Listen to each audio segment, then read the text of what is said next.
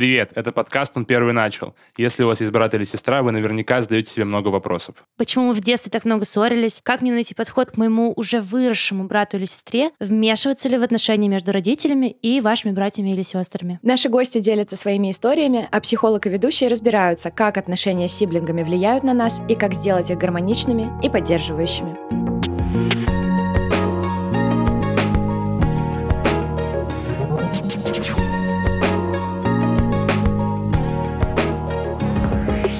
Нас дома был газовый пистолет. Старший брат хотел его опробовать, и он случайно выстрелил в меня. В детстве он мне постоянно говорил, что он не мой родной брат, что меня нашли на помойке. Семья — это же в первую очередь о вторых шансах. Как так вышло, что вы такие разные? Я считаю, что я идеальная сестра.